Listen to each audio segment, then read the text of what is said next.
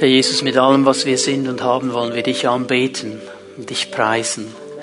Du bist das Lamm Gottes auf dem Thron. Du bist der, der sich nicht verändert, gestern, heute und in alle Ewigkeit. Du bist der, der den Weg geöffnet hat hinein in das Heiligtum vor den Thron Gottes, wo wir sein dürfen heute Morgen. Du hast uns erlöst. Du hast uns vergeben. Du hast uns frei gemacht. Und dafür danken wir dir heute Morgen. Und Herr, wir sind dankbar auch für dein Wort, das wir in unserer Mitte haben dürfen, das wir miteinander anschauen heute Morgen. Und ich bitte dich, Herr, dass du uns durch deinen Heiligen Geist das Wort öffnest und dass du das Wort hineinnimmst, Herr, in unsere Leben. Ich bete, Herr, dass jeder einzelne von uns ähm, etwas mitnehmen kann von dieser Botschaft heute Morgen, dass du uns da begegnest, wo wir stehen und uns einen Schritt weiter nimmst. Und ich danke dir, Herr, dass du uns auch dabei hilfst, dass wir nicht nur Hörer des Wortes sind, sondern Menschen, die dieses Wort hören, ergreifen, festhalten in ihrem Leben und in der Kraft dieses Wortes vorwärts gehen. Ich danke dir dafür. In Jesu Namen. Amen. Und bevor du dich setzt, rede ich ganz schnell zu deinem Nachbarn links und rechts und begrüße ihn und wünsche ihm Gottes Segen.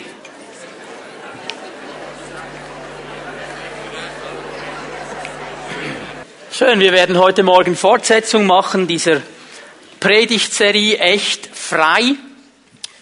Und ich möchte noch einmal betonen, ähm, dass ich in dieser ersten Predigtserie in diesem Jahr einfach darüber sprechen werde, wie wir frei werden können, wie der Weg zur Freiheit gegangen werden kann. Es geht mir noch nicht so sehr darum, wie wir frei bleiben, das kommt dann im Laufe dieses Jahres auch noch. Aber jetzt mal in diesen ersten Predigten geht es mir sehr stark darum, aus dem Wort Gottes zu zeigen, es gibt einen Weg in die Freiheit und auch aus dem Wort Gottes aufzuzeigen, dass auch Menschen, die an Jesus glauben, in eine Gefangenschaft hineinkommen können. Hier ist die Bibel ganz klar. Ich erinnere an Johannes 8. Ich werde das heute Morgen nicht lesen. Wir haben das schon ein paar Mal gelesen miteinander. Jesus spricht zu den gläubigen Juden, zu den Menschen, die glauben. Und er sagt ihnen, wenn ihr in meinem Wort bleibt, werdet ihr Wahrheit erkennen und die Wahrheit wird euch frei machen. Also mit anderen Worten, auch wenn ihr glaubt, braucht ihr Befreiung. Ihr braucht diese Freiheit von mir. Ihr müsst die Wahrheit erkennen, um ganz in diese Freiheit hineinzukommen. Und das ist ja eines der ganz großen Punkte, äh, den ich immer wieder ansprechen werde. Es gibt viele Christen, die sind nicht frei, weil sie ganz und gar einfach nicht glauben, dass sie gebunden sein können. Und wenn du etwas nicht für wahr halten kannst in deinem Leben oder denkst, das gibt es nicht, dann kannst du es auch ausblenden, aber dann wird sich auch nichts verändern. Und ich bete, dass der Herr uns hilft, diese Freiheit, die er für uns erkämpft hat, am Kreuz zu ergreifen. Und möchte vielleicht noch einmal kurz darauf eingehen, auf diesen einen Eindruck, eigentlich auf beide Eindrücke. Sie haben ja beide gesagt heute Morgen durch den Heiligen Geist, der Herr will vergeben. Egal, was es ist.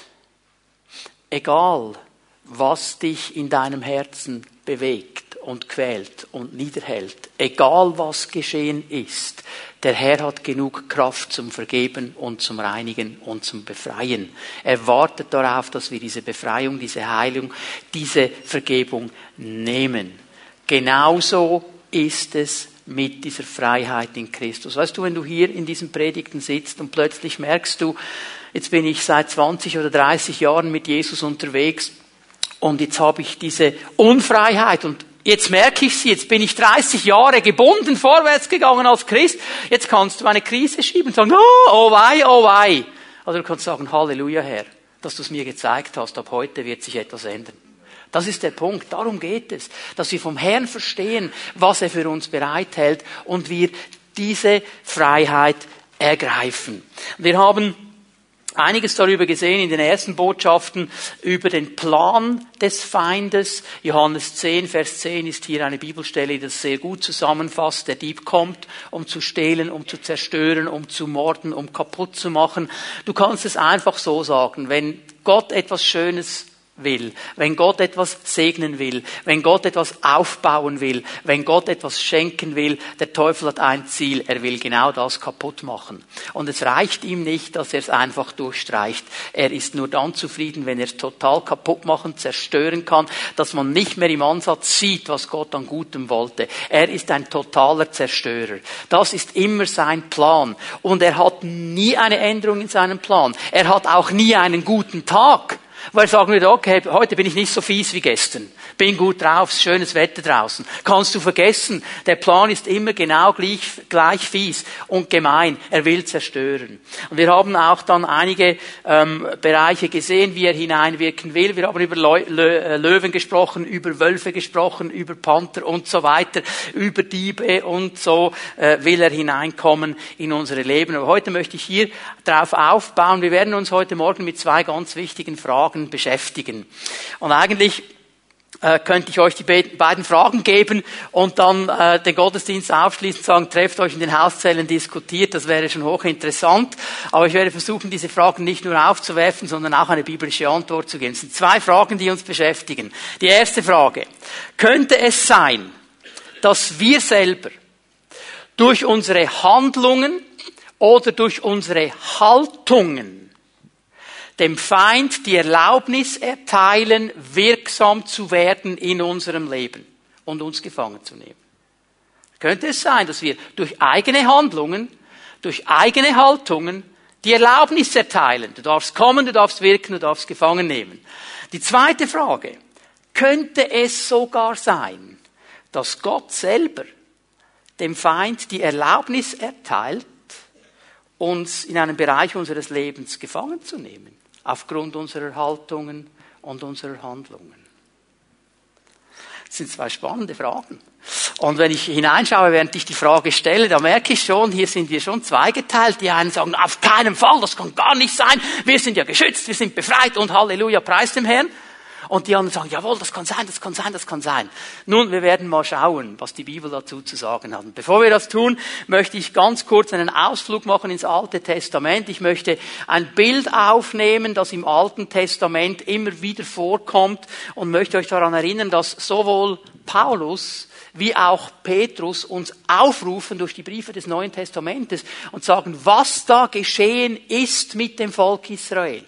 Das Handeln Gottes im Alten Testament mit seinem Volk ist ein Vorbild für uns, ist ein Bild für uns, das uns hilft zu verstehen, wie wir vorwärts gehen können und auch eine Warnung. Und wenn wir jetzt mal ganz kurz hineinschauen in die Beziehung, die Gott mit seinem Volk hatte im Alten Testament, dann möchte ich zuerst einmal festhalten, Gott hat einen Bund geschlossen mit Israel. Nicht einen Vertrag, einen Bund. Es ging ihm um eine Herzensbeziehung. Er wollte, dass Israel eine Herzensbeziehung mit ihm aufbaut. Ein Vertrag, der sagt dir in der Regel Paragraph 1, Paragraph 2, Paragraph 3 musst du einfach einhalten und dann ist alles in Ordnung. Da muss nicht unbedingt viel Herz drin sein. Das kannst du einfach abhaken. Ich muss einfach die Paragraphen einhalten. Aber Gott wollte diese Liebesbeziehung mit Israel aufbauen. Und darum braucht er immer wieder das Bild im Neuen und im Alten Testament, dass er sagt, es ist wie eine Ehe. Es ist eine Liebesbeziehung. Und wenn du davonläufst aus diesem Bund, wenn du mir nicht treu bist, dann ist es Ehebruch. Du brichst den Bund, den du mit mir hast. Das war die äh, das Fundament, auf dem die Beziehung zwischen Gott und Israel aufgebaut wurde. Und dann merken wir in der Geschichte drin, wie Israel am Anfang dieses Feuer hat. Ich meine, so frisch durch das Meer hindurch und erlebt, wie Gott das gemacht hat und alle Ägypter ersäuft und jetzt ist die Freiheit da. Halleluja. Du, die waren so richtig on fire. Wieso noch einen Meet Gott? Völlig gut drauf, oder?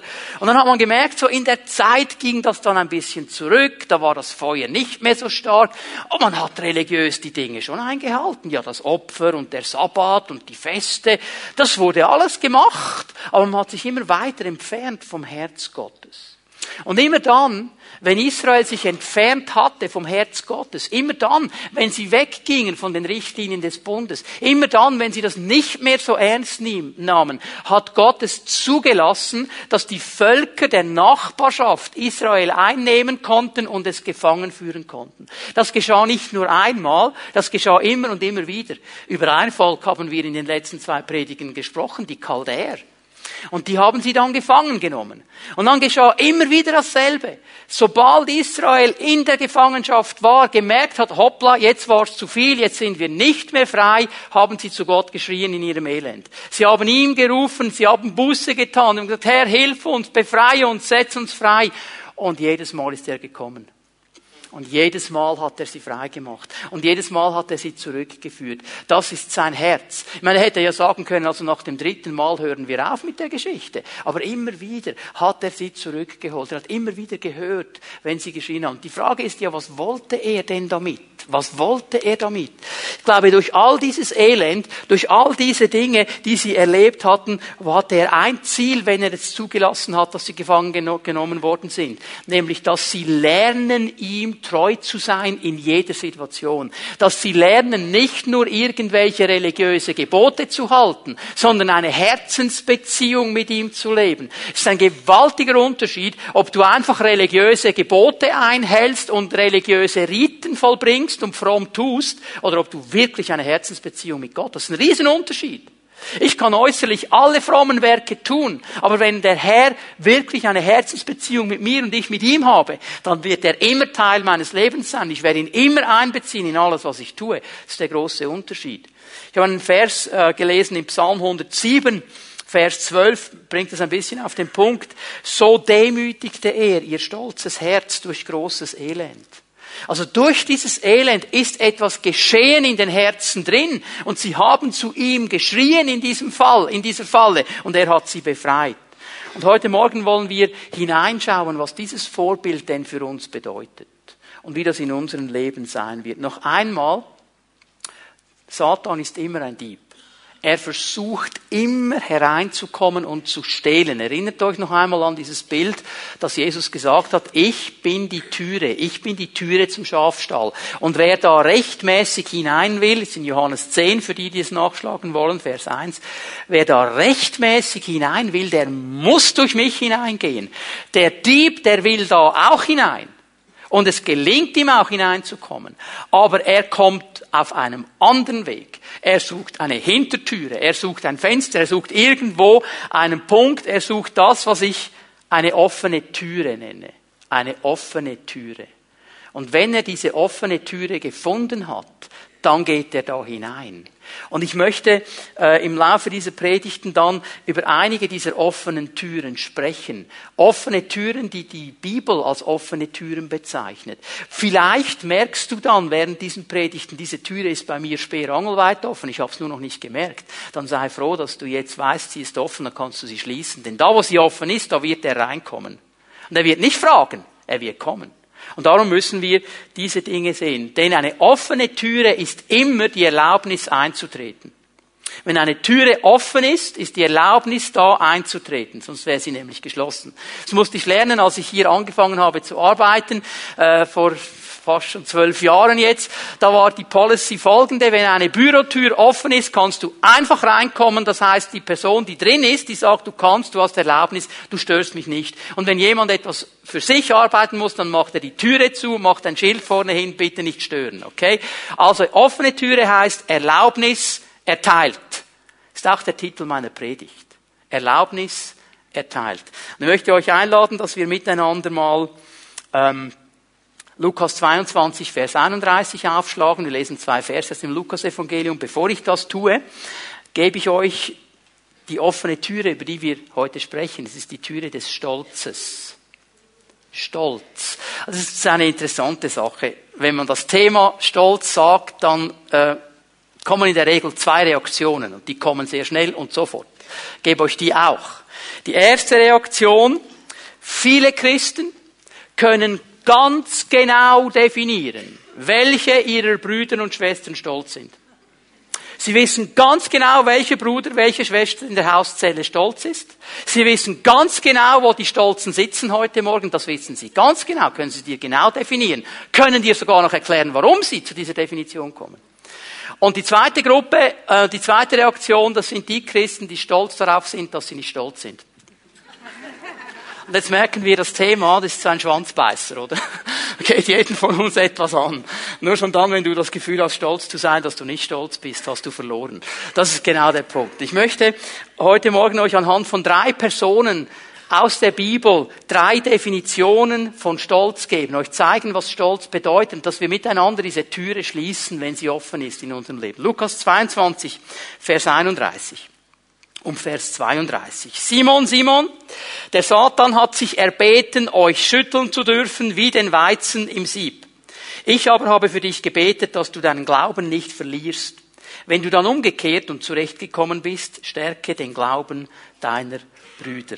Soweit einmal das Wort Gottes, eine interessante Aussage. Und ich gebe euch gleich mal die erste Definition von Stolz, und das werde ich euch dann auch erklären. Stolz ist Vertrauen auf die eigene Stärke. Stolz ist Vertrauen auf die eigene Stärke. Vielleicht hast du bis jetzt gesagt, okay, er hat vor allem alttestamentliche Bibelstellen erwähnt. Jetzt haben wir hier eine neutestamentliche. Und die ist sehr interessant. Wir lesen nämlich in dieser Aussage von Jesus, dass Satan vor ihn gekommen ist und etwas erbeten hat. Er hat nämlich erbeten, dass er Gläubige schütteln darf.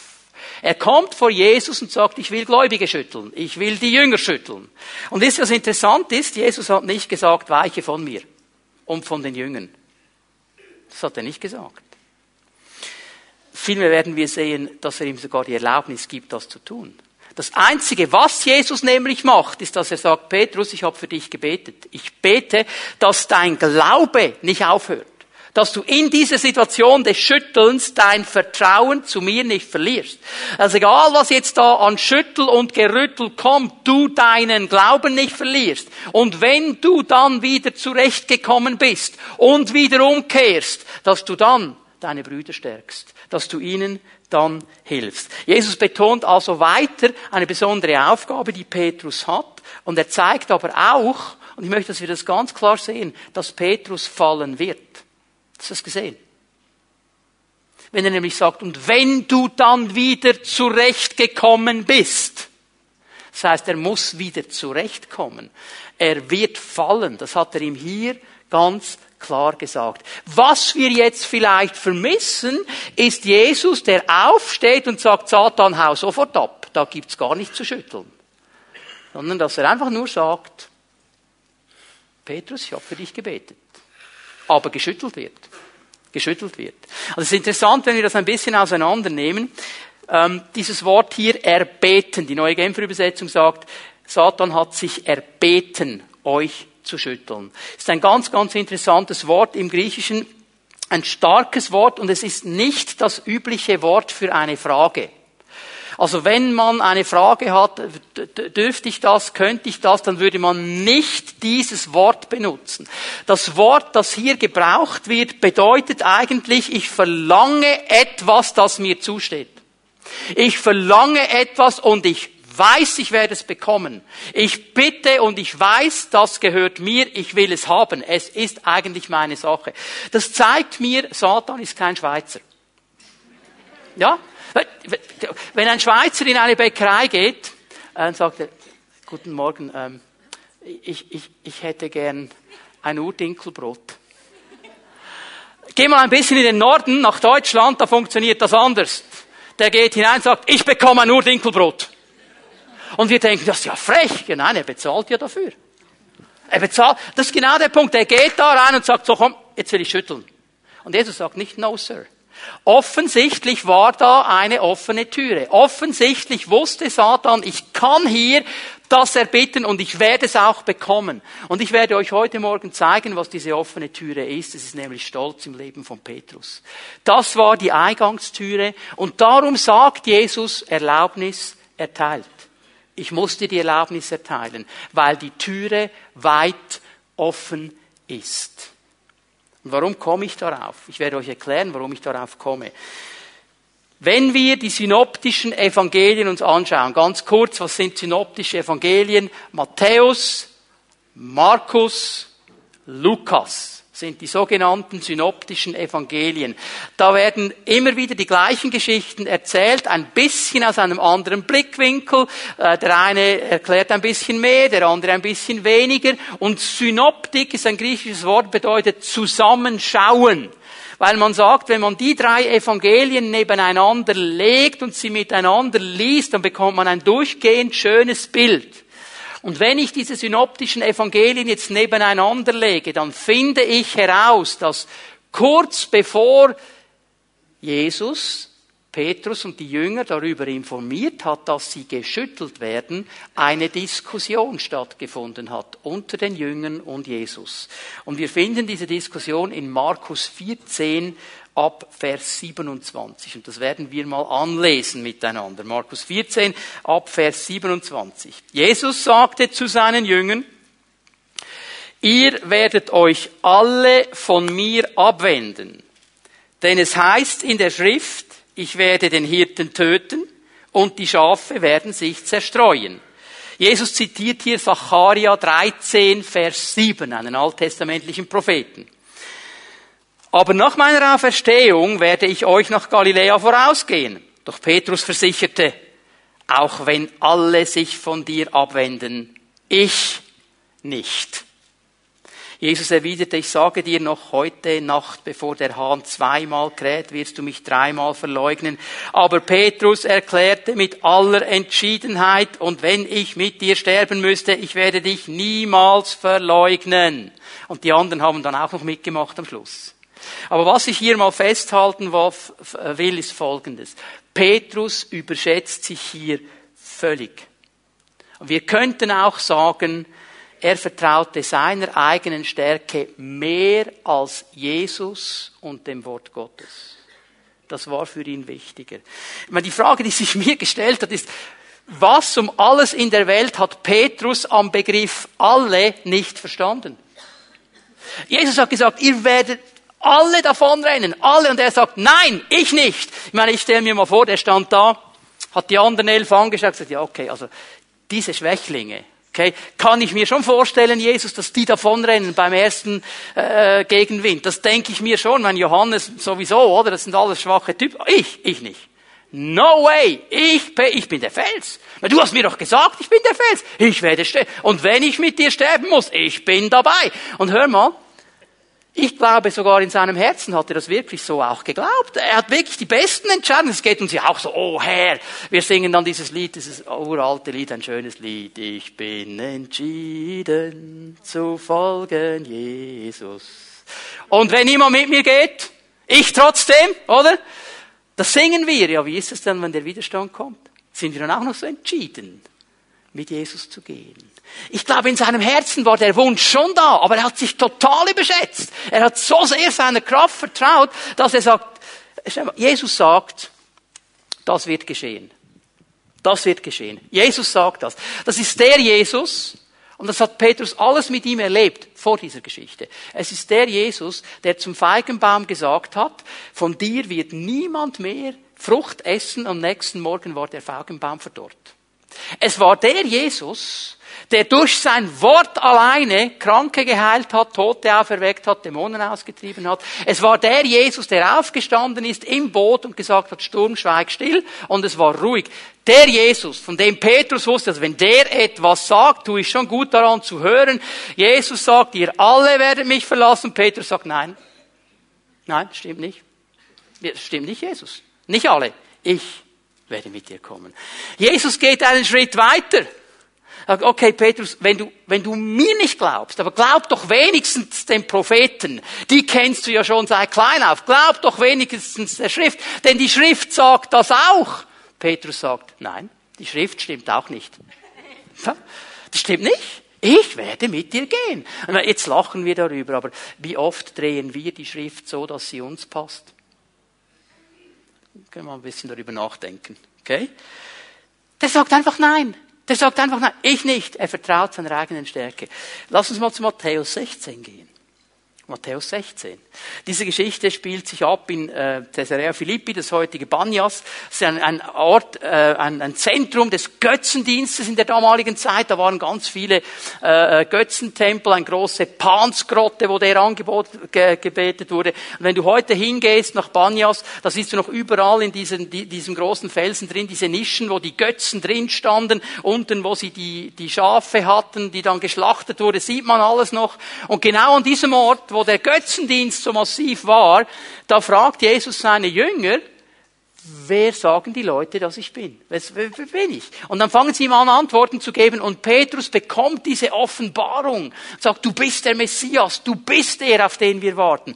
Und Jesus sagt ihm explizit, das hat dir nicht deine eigene Weisheit und dein Fleisch und dein Blut gezeigt, das hast du vom Vater direkt empfangen. Du hast vom Vater gehört und darum hast du das gesagt. Und ich gebe dir einen neuen Namen. Du bist Petrus, du bist der Fels. Eine geniale Sache. Und dann hat Jesus weitergeredet. Vers 21. Danach redete Jesus mit seinen Jüngern zum ersten Mal offen darüber, dass er nach Jerusalem gehen und dort von den Ältesten, den führenden Priestern und den Schriftgelehrten vieles erleiden müsse. Er werde getötet werden und drei Tage danach auferstehen. Okay? Schau mal der nächste Vers. Vers 22. Da nahm ihn Petrus beiseite und versuchte mit aller Macht, ihn davon abzubringen. Niemals, Herr, sagte er, auf keinen Fall darf so etwas mit dir geschehen. Das ist jetzt sehr nobel gesagt von der neuen Genfer Übersetzung. Wenn man das wörtlich übersetzt, müsste man sagen, er hat Jesus zurechtgewiesen. Er hat ihn getadelt. Also jetzt stell dir die Situation vor, ich bin hier am Predigen, weil ich der Gemeindeleiter bin und plötzlich hüstelt jemand, steht auf, sagt, rauskommen mit mir. Und ich muss da mit ihm raus und dann weist er mich da hinten zurecht. Genau das ist hier geschehen. Der nimmt Jesus auf die Seite, Jesus, den Sohn Gottes, und, fängt ihn an zurechtzuweisen, packt den Zeigefinger aus. Sagt aber sicher nicht. Du musst schon ein ziemlich gutes Selbstbewusstsein haben, um das zu tun mit Jesus, oder? Also der war so überzeugt von seiner eigenen Überzeugung, von seiner Idee, dass er sagt, das darf nicht geschehen, auf keinen Fall, no way. Und er steht auf und markiert den starken Mann. Der weist Jesus zurecht. Hey, stell dir das mal vor. Und Jesus ganz locker zu ihm, äh, wendet sich um, Vers 23 und sagt zu Petrus, geh weg von mir, Satan. Du willst mich zu Fall bringen. Was du denkst, kommt nicht von Gott, sondern ist menschlich. Und jetzt merken wir, ein paar Verse weiter oben war er absolut in der Lage, Gott zu hören, den Geist Gottes zu hören, und jetzt hängt er voll in seiner eigenen Kraft drin und in seiner Weisheit und in dem, was er für richtig befindet. Und er geht zu Jesus und er sagt ihm, das darf nicht geschehen und weist ihn sogar noch zurecht. Hey, wir verstehen hier, der hatte so ein Vertrauen in seine eigene Stärke, dass er sich die Freiheit nimmt, Jesus zu tadeln und zurechtzuweisen. Da musst du also schon äh, ziemlich gut beieinander sein, um das zu tun. Matthäus 26, Vers 51. Wir sind immer noch bei Petrus. Da griff einer von Jesu Begleitern. Wer wohl? Wer wohl? Natürlich Petrus. Da griff einer von Jesu Begleitern nach seinem Schwert, ging damit auf den Diener des hohen Priesters los und schlug ihm ein Ohr ab. Weißt du, warum er das Ohr abgeschlagen hat? Eigentlich wollte er den Kopf, er hat daneben geschlagen. Aber der Punkt ist folgender. Der hat das Gefühl, die Bibel sagt uns nicht, wie viele Soldaten das da waren. Wir wissen nicht genau, wie viele das es waren. Aber offensichtlich hatte Petrus den Eindruck, ich und mein Schwert, wir machen die platt. Und wenn die meinen Jesus anfassen wollen, die mache ich platt und er nimmt das Schwert und geht auf die los. Ich meine, hey, da musst du auch ziemlich gut beieinander sein. Das waren römische Soldaten, die waren mit Knüppeln und allem da und die wollten Jesus festnehmen. Da gehst du nicht einfach drauf los. Das sind trainierte Kampfmaschinen. Er nimmt sein Schwert, er vertraut so sehr seiner eigenen Stärke. Ohr weg tun, auf geht's. Also der Mann, der hatte ein Vertrauen auf seine eigene Stärke. Das war die offene Türe. Und interessanterweise fängt jetzt das Schütteln an. Denn er folgt Jesus jetzt nur noch von ferne. Die nehmen Jesus mit, er folgt ihm von ferne, geht durch all die Instanzen hindurch, die Jesus in seinem Gericht hatte. Und in einer dieser Situationen, da kommt dieser Macho. Da kommt dieser Fischer vom See Genezareth und es begegnet ihm eine junge Dame. Es steht im griechischen Text im Vers 69 explizit, es ist ein junges Mädchen, das ihm hier sagt, ja, aber du gehörst doch da auch dazu. Und er sagt nein. Nein.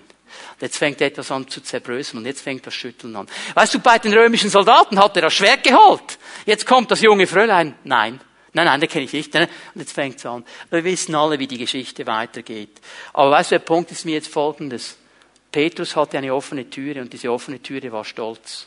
Er vertraute auf seine eigene Stärke und seine eigene Kraft. Und darum wurde er geschüttelt. Darum war die Erlaubnis erteilt, dass er geschüttelt werden durfte. Und wenn wir das hören, so mit dem historischen Abstand von gut 2000 Jahren, dann denken wir, ja, also mir würde das nicht passieren.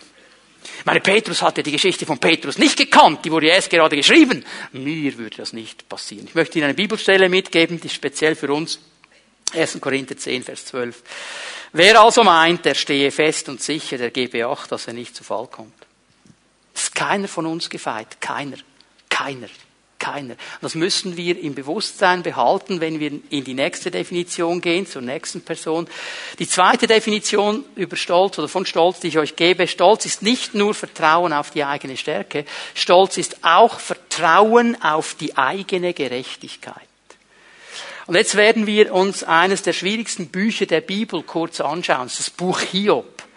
Ich werde das ganze Buch in ein paar Minuten zusammenfassen.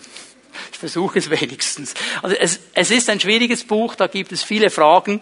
Und wir lesen mal einen Text an miteinander. Hiob 1 ab Vers 6 bis Vers 12. Hiob 1 ab Vers 6 bis Vers 12. Es geschah aber eines Tages, dass die Söhne Gottes vor den Herrn traten und unter ihnen kam auch der Satan.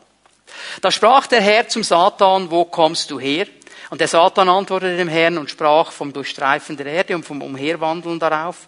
Da sprach der Herr zum Satan, hast du meinen Knecht Hiob beachtet? Denn seinesgleichen gibt es nicht auf Erden, einen so untadeligen und rechtschaffenen Mann, der Gott fürchtet und das Böse meidet. Der Satan aber antwortete dem Herrn und sprach, ist Hiob umsonst gottesfürchtig? Hast du nicht ihn und sein Haus und alles, was er hat, ringsum eingehegt?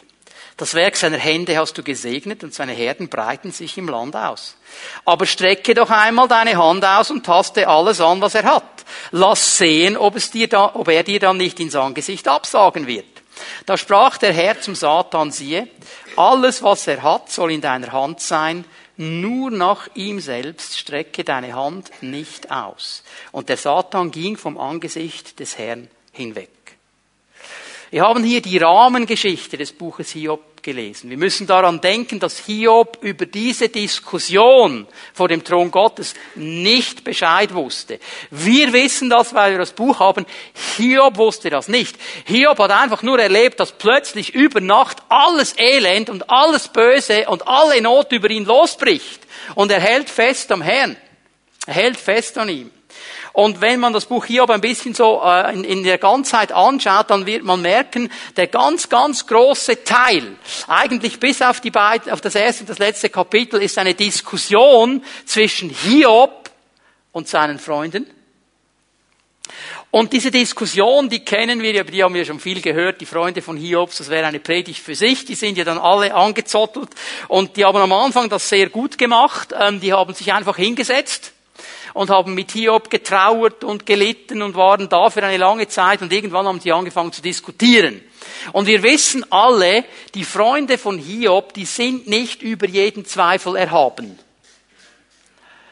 Die kommen schon mit einigen Dingen, von denen wir sagen müssen, ja, hallo, jetzt aber so nicht. Die sind nicht über jeden Zweifel erhaben. Aber, und das ist mir wichtig, dass wir das jetzt verstehen, obwohl sie viel Falsches sagen, ist doch eine Prise Wahrheit in ihren Aussagen drin. Es ist nicht einfach generell alles falsch.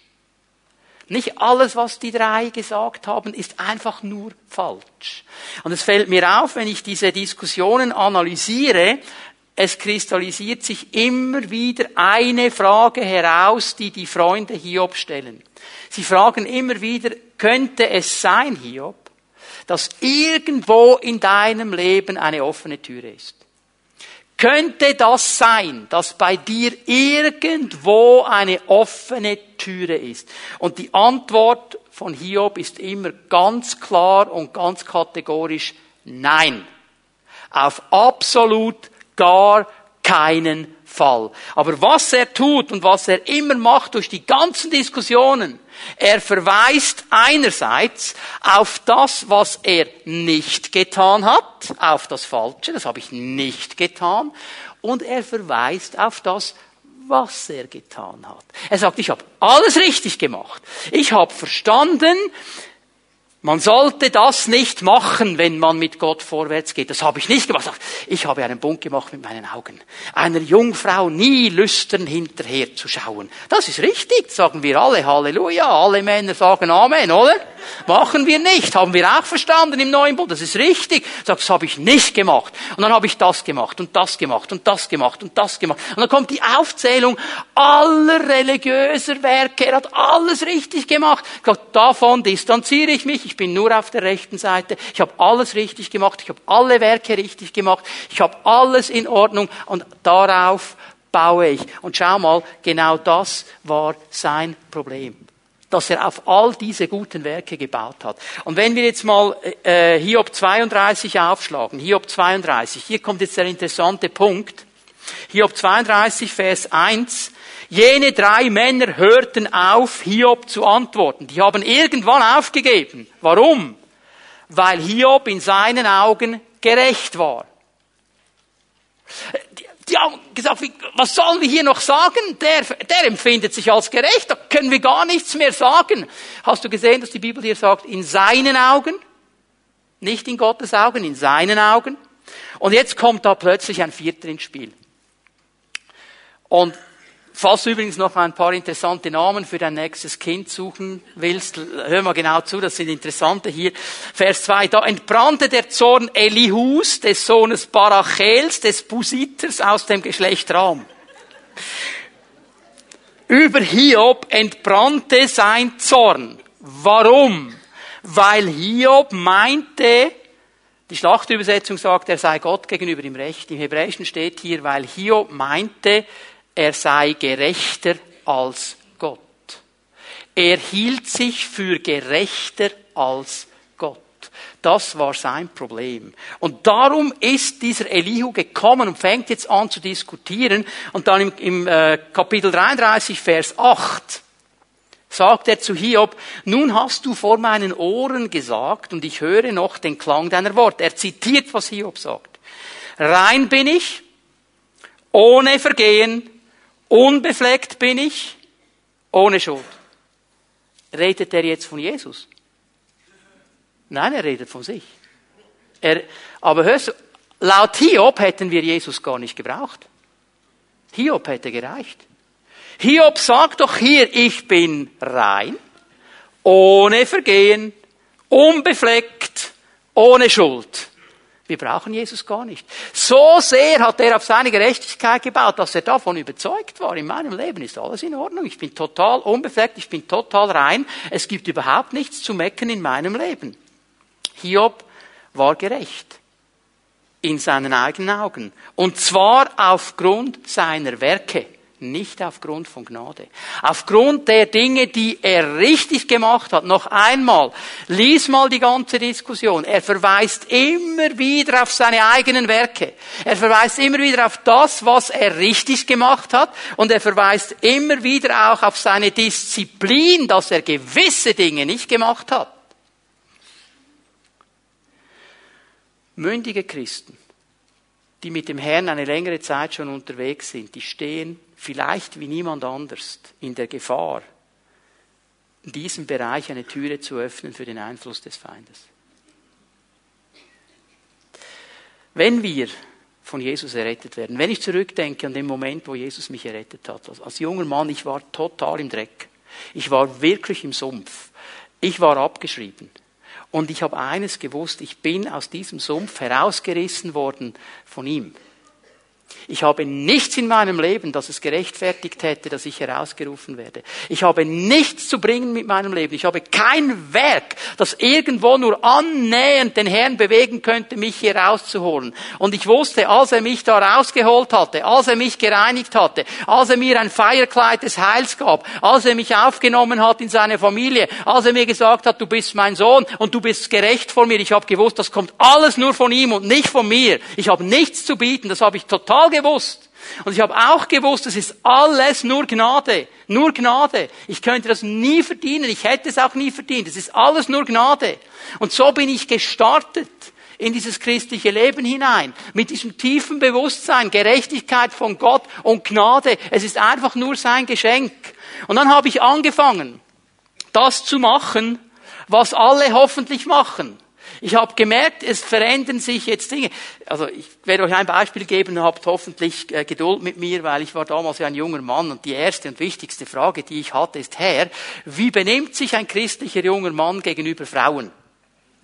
Wie es in der Welt funktioniert, das habe ich gewusst. Da war ich genug lange drin, ich habe gewusst, wie das funktioniert. Und mindestens so viel theologisches Verständnis hatte ich schon, es ist etwas Neues geschehen in meinem Leben, das wird jetzt anders funktionieren.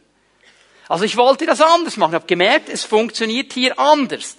Und weißt du, jetzt gehen wir vorwärts mit dem Herrn. Wir merken, hier ist etwas ganz Neues geschehen, hier ist etwas ganz Neues passiert. Zehn Jahre, 20 Jahre, 30 Jahre, wir sind gewachsen mit dem Herrn, haben am Anfang gefangen, Verantwortung zu übernehmen. Vielleicht sind wir in eine Leiterschaft hineingerutscht und wir wissen dann schon ganz gut, was man als Christ macht und was nicht. Und wir sind ja dann innerlich, wir sagen das nicht, aber innerlich sind wir ja froh, dass wir das nicht machen, was die anderen machen, weil wir wissen es ja besser und wir machen ja alles richtig. Und ehe wir es uns versehen, sind wir in der Tendenz, die Jesus antönt in Matthäus 18, Vers 10, wo zwei beten gehen. Der eine ist ein Pharisäer. Er sagt, oh Herr, ich faste zweimal in der Woche. Ich mache alles richtig. Ich halte alle christlichen Disziplinen. Christlicher Zehnkampf, ich habe die Goldmedaille. Mach alles, mach alles.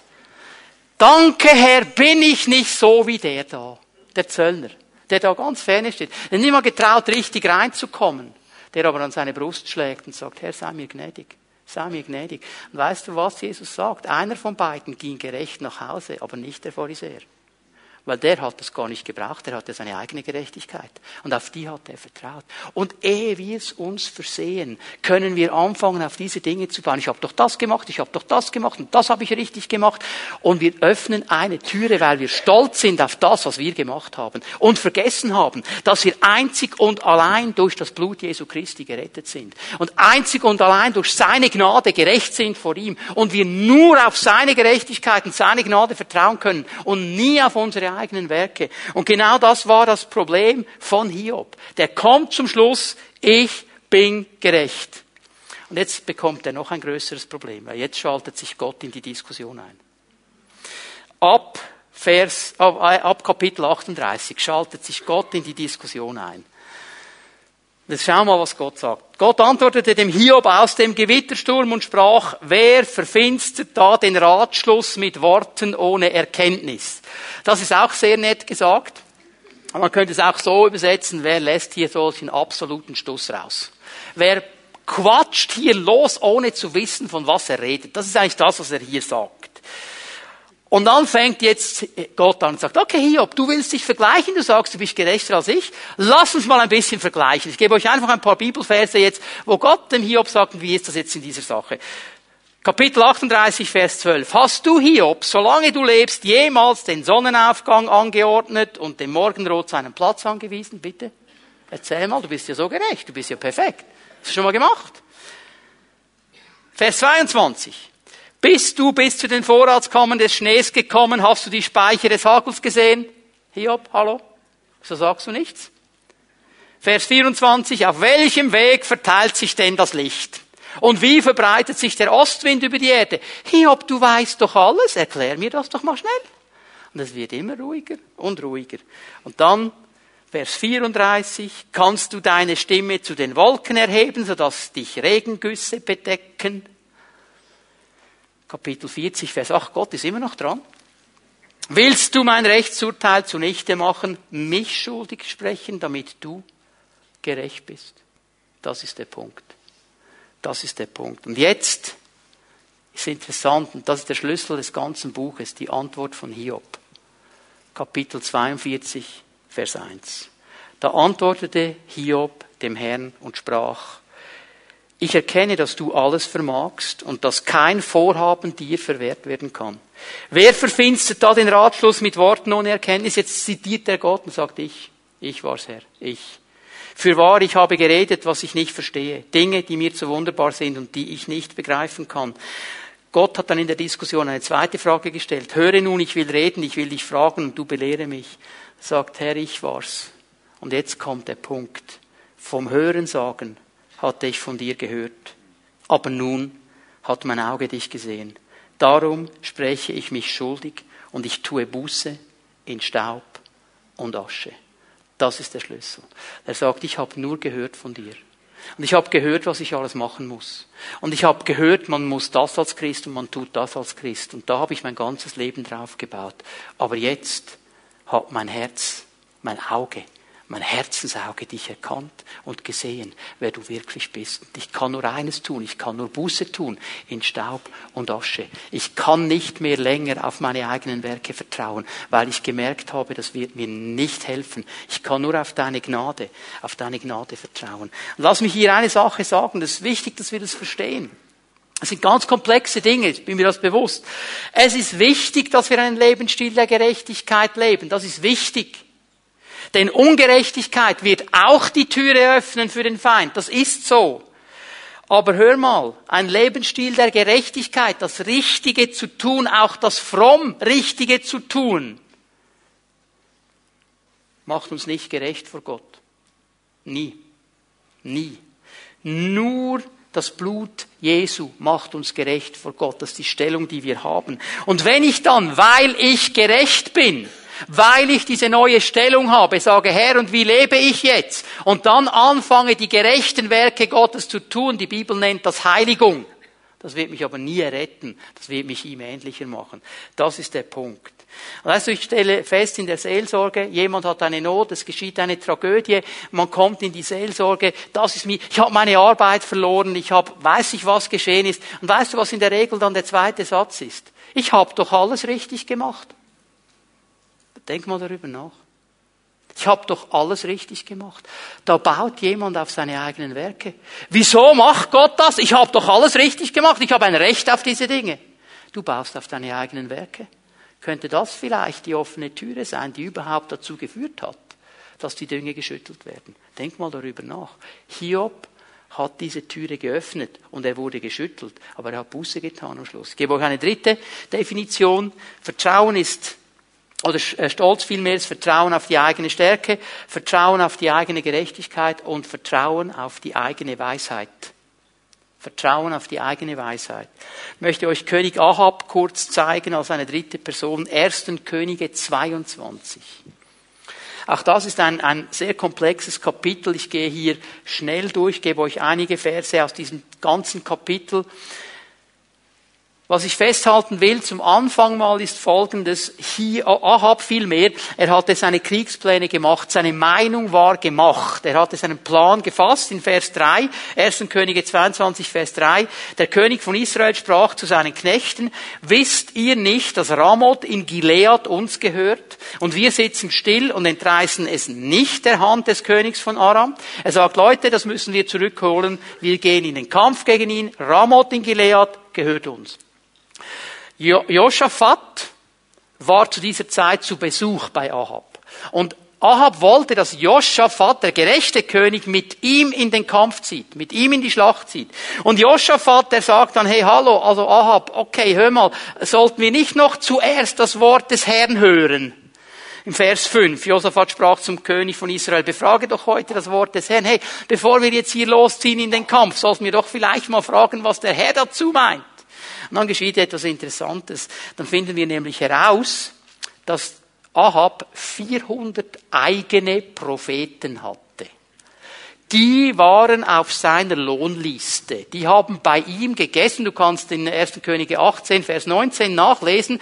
Die waren am Tisch Isabels und es waren eigentlich Propheten der Astera. Die hat Elia auch herausgefordert. Die sind aber auf dem Karmel nie erschienen, wenn du die Geschichte genau liest. Sind nur die Baalspriester gekommen. Die 400 Privatpropheten, die er bezahlt hat, die kamen gar nie. Die waren immer noch da. Und diese Propheten hatten nur eine Aufgabe, dem König das zu sagen, was er hören wollte. Also ich meine, beiß nie die Hand, die dich füttert, oder? Das ist der Punkt. Der, hat denen das Leben gezahlt. Die mussten einfach da kommen. Und jetzt kommen die und machen eine Riesenszene und oh, du wirst gewinnen und du bist Rambo und du wirst der König und wow, wow, wow. Eine Riesengeschichte, oder? Und Josaphat traut der ganzen Sache nicht so ganz und sagt, ja, aber jetzt, Entschuldigung mal, Ahab, hat's, hat's noch einen anderen Propheten? Gibt's noch einen? Und er sagt, ja, es gibt noch einen, der Micha. Aber den mag ich gar nicht. Der Kerl, der sagt nur böse Dinge. Jedes Mal, wenn der kommt, der prophezeit nur schlechte, den will ich nicht. Hab ihn in den Knast geworfen. Und Josaphat sagt, komm, hol den mal. Hol den mal. Und dann holt er ihn und jetzt ist interessant, jetzt kommt, muss man vorstellen, für mich, der kommt aus dem Gefängnis, sollte jetzt prophetisch äh, äh etwas sagen, und jetzt sind all die 400, machen ihre Riesengeschichte. Die Bibel sagt, einer hatte sogar Hörner gemacht aus Eisen und hat den Torro gespielt, und gesagt, oh, du wirst ihn niederwerfen, wie ein Stier wirst du auf ihn losgehen. Und Micha kommt und sagt, oh, oh, sagt mal zuerst, ja, ja, das ist richtig, so wird es sein, du wirst gewinnen und so weiter und so fort. Und jetzt traut Ahab der Sache aber nicht. Sagt, hey, hey, hey, du musst mir also schon genau sagen, was hier losgeht. Und dann kommt Micha ganz klar. Vers 17. Da sagt er, ich sah ganz Israel auf den Bergen zerstreut wie Schafe, die keinen Hirten haben. Der Herr sprach, diese haben keinen Herrn. Ein jeder kehre wieder heim in Frieden. Mit anderen Worten, du wirst verlieren. Du wirst diesen Kampf verlieren. Was ist die Antwort von Ahab? Da sprach der König von Israel zu Josaphat, habe ich dir nicht gesagt, dass er mir nichts Gutes weiß sagt, sondern du hab's dir ja gesagt. Der kann ja nichts anderes. Und jetzt erklärt er etwas weiteres. Micha aber sprach, darum höre das Wort des Herrn. Ich sah den Herrn auf seinem Thron sitzen und das ganze Heer des Himmels bei ihm stehen zu seiner Rechten und zu seiner Linken. Lass uns mal hier einen Moment stehen bleiben. Das ganze Heer, was ist das ganze Heer des Himmels? Wir denken in der Regel Engel. Denk mal zurück an Hiob. Die Söhne Gottes sind vor Gott offenbar geworden. Wer war auch dabei? Wer war dabei bei Hiob vor dem Thron Gottes? Satan war dabei. Was hat dann der da zu suchen? Wenn die Bibel vom ganzen Heer des Himmels spricht, dann meint die Bibel alle Engel, die Guten und die Schlechten. Gott ist immer der Chef. Gott ist immer in Kontrolle. Und wenn er ruft, dann kommen alle. Aber darum stehen die einen rechts und die anderen. Ja. Welche stehen wohl links? Einfach, dass wir das Bild hier haben. Weil viele Leute, die haben hier ein Problem. Ja, aber kann denn Gott lügen? Weil jetzt kommt dann der Lügengeist. Der kommt von der linken Seite. Und was hier eigentlich geschieht, ist, dass Gott sagt, ich erteile dir die Erlaubnis, Ahab zu betören, weil es ist eine offene Tür in seinem Leben. Er vertraut seiner eigenen Weisheit mehr als mir und er hört nicht zu, was ich ihm sage. Und darum kann dieser Lügengeist kommen und ihn betören. Ich mache das jetzt kurz. Ich hätte noch viele Dinge aufgeschrieben hier, aber wir müssen irgendwann abschließen. Würde Gott dem Feind die Erlaubnis erteilen, aktiv zu werden? Ja. Wir haben es gesehen bei Petrus, wir haben es gesehen bei Hiob, wir sehen es bei Ahab. Warum tut Gott das? Warum? Weil er Segen möchte. Weil er möchte, dass wir durch diese Situation des Schüttelns verstehen, wir sind auf einem falschen Weg. Dass wir umkehren und zu ihm zurückkommen. Dass wir verstehen, was sein Plan wäre für unsere Leben. Er ist ein Erzieher, er ist Vater. Er lässt es nicht einfach zu, dass wir irgendwo ins Ghetto rennen. Ich möchte euch eine ganz bekannte Bibelstelle geben. Sprüche 16, Vers 18. Und ich stelle fest, die meisten Menschen lesen nicht den ganzen Vers. Wir alle kennen den zweiten Teil. Hochmut kommt vor dem Fall. Schon mal gehört? Das ist der zweite Teil. Wieso wir den ersten immer auslassen? Der erste heißt nämlich, Stolz kommt vor der Zerstörung. Und Hochmut kommt vor dem Fall. Ein hochmütiger Geist ist hier gemeint, kommt vor dem Fall. Das ist eine Sache, wir sagen es auch, ja, ja, wart du nur mit deinem hochmütigen Geist, du fällst schon noch auf die Schnauze. Wenn jemand zu Fall kommt, ist das eine Sache, kann wieder aufstehen. Aber was hier am Anfang steht, ist das Tragische. Stolz kommt vor der Zerstörung. Und hier steht im Hebräischen ein Wort, das eine totale Zerstörung meint. Eine totale Zerstörung. Also hier wird etwas bis ins kleinste Detail kaputt gemacht und zerstört und zertrampelt. Und bevor diese Zerstörung kommt, war Stolz da. Das ist der Punkt, dass Gott reagiert. Darum spricht er mit uns über diese Dinge. Weil er nicht will, dass sein Volk zerstört wird. Weil er nicht will, dass diese Zerstörung in unsere Leben kommt. Er, er gibt dem Feind die Erlaubnis, uns zu schütteln, dass wir das verstehen und umkehren. Und weißt du, das Tragische ist ja folgendes jetzt. Petrus war stolz. Er hat die Tür geöffnet. Er ist gefallen. Aber er hat Buße getan. Er hat Buße getan. Und er wurde zu einem der wichtigsten Apostel in der ersten Gemeinde. Hiob war stolz. Er hat eine Türe geöffnet. Aber er hat Buße getan. Gott hat ihn gesegnet. Er hat doppelt zurückbekommen, was er je hatte und hat ihm ein langes Leben noch gegeben. Er hat Buße getan. Der einzige aus unserer Dreiergruppe, der keine Buße tut, ist Ahab. Das ist der einzige, der keine Buße tut. Der einzige. Er hat immer noch das Gefühl, seine Weisheit sei besser als die von Gott. Und obwohl, es ist interessant, er hatte schon mal eine Situation in seinem Leben, wo alles drunter und drüber ging, Gott ist ihm begegnet, er hat ihm Gnade geschenkt, Ahab hat damals Buße getan und Gott hat ihm nochmal drei Jahre geschenkt. Aber jetzt in diesem Moment war er nicht mehr bereit, Buße zu tun, obwohl er das schon erlebt hat. Und er sagt Folgendes, er sagt, hey, Josaphat, wir machen das jetzt so. Ich werde mich verkleiden. Ich werde einfach als Soldat gehen. Ich werde nicht meine königliche Rüstung anziehen. Ich werde nicht meinen königlichen Streitwagen nehmen. Ich gehe einfach als normaler Soldat. Ich verkleide mich. Und du gehst so ganz normal als König des Nordreichs. Und dann geht die Schlacht los. Und die Aramäer hatten ein Ziel, die wollten Nahab umbringen. Das war, lies mal die Geschichte. Das war ihr ganzes Ziel. Und sie sehen die, die königlichen Wagen und sie rennen los auf Joschafat und merken, das ist nicht Ahab. Und sie lassen ab von ihm. Und Ahab hat sich versteckt. Ich bin gescheiter als Gott, ich bin klüger als Gott, ich habe mich erklärt. Und jetzt sagt die Bibel etwas ganz Interessantes. Irgendein Soldat, so heißt es im Hebräischen, irgendeiner hat irgendeinen Pfeil genommen, nicht mal sein Lieblingspfeil, und hat aufs Geratewohl einfach mal den Pfeil abgeschossen. Ich weiß nicht, ob er irgendeine Taube schießen wollte fürs Mittagessen. Und dieser Pfeil hat interessanterweise den König Ahab genau da getroffen, wo eine Lücke war in seinem Panzerhemd. Und er ist gestorben. Wir können Gott nicht spotten. Ahab hat bis zum letzten gedacht, ich bin weiser als Gott. Und wenn ich mich verkleide, dann wird mich Gott nicht mehr finden. Quark. Ich glaube von ganzem Herzen, dass wenn Ahab Buße getan hätte, sich die Dinge geändert hätten.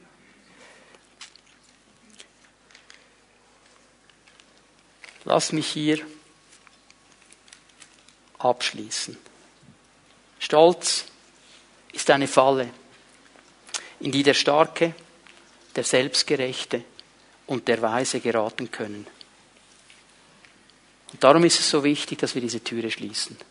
Darum ist es so wichtig, dass wir auf die Kraft Gottes, auf die Gerechtigkeit Gottes und auf die Weisheit Gottes vertrauen.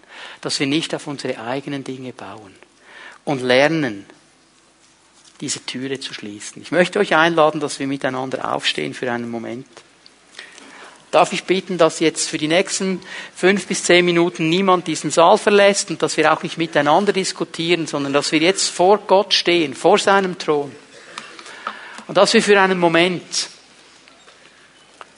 uns öffnen vor ihm und sagen, Herr, ich will ganz ehrlich werden vor dir. Gibt es in meinem Leben Stolz? Und wo gibt es Stolz? Weil ich habe verstanden, Herr, dass Stolz eine offene Tür ist. Und da, wo die Türe offen ist, da wird der Wolf hineinkommen, da wird der Dieb hineinkommen, da wird der Zerstörer hineinkommen. Weil er die Erlaubnis hat, hereinzukommen. Und ich möchte dich einladen, dass du heute Morgen, da wo der Herr dir das zeigt, eine Entscheidung triffst, diese Türe zu schließen. Und dass du sagst, Herr, heute Morgen werde ich diese Türe schließen. Weil ich nicht will, dass in meinem Leben eine offene Türe da ist. können wir einen Moment einfach in der Gegenwart Gottes stehen. Ich möchte bitten, dass wir für einen Moment alle unsere Augen schließen. Dass niemand herumschaut. Und in, dieser, in diesem Moment vor Gott möchte ich dich fragen, hat dir der Herr eine offene Türe gezeigt in deinem Leben? Eine offene Türe, von der du sagst, ich, ich will die schließen. Was an mir liegt, Herr, die will ich schließen. Die will ich nicht mehr länger offen halten in meinem Leben. Und während wir alle unsere Augen geschlossen halten und niemand herumschaut, dann möchte ich dich einfach einladen, dass wenn das so ist und du sagst, ich will diese Türe schließen, dass du einfach für einen Moment deine Hand ausstreckst, da wo du stehst, es schaut niemand herum, es ist zwischen dir und Gott und ich werde dann ein Segensgebet sprechen, dass der Herr hilft, diese Türe zu schließen. Danke, Herr. Danke, Herr. Ja. ja. Wenn du merkst, das ist eine Tendenz in meinem Leben, dann zeig das einfach dem Herrn.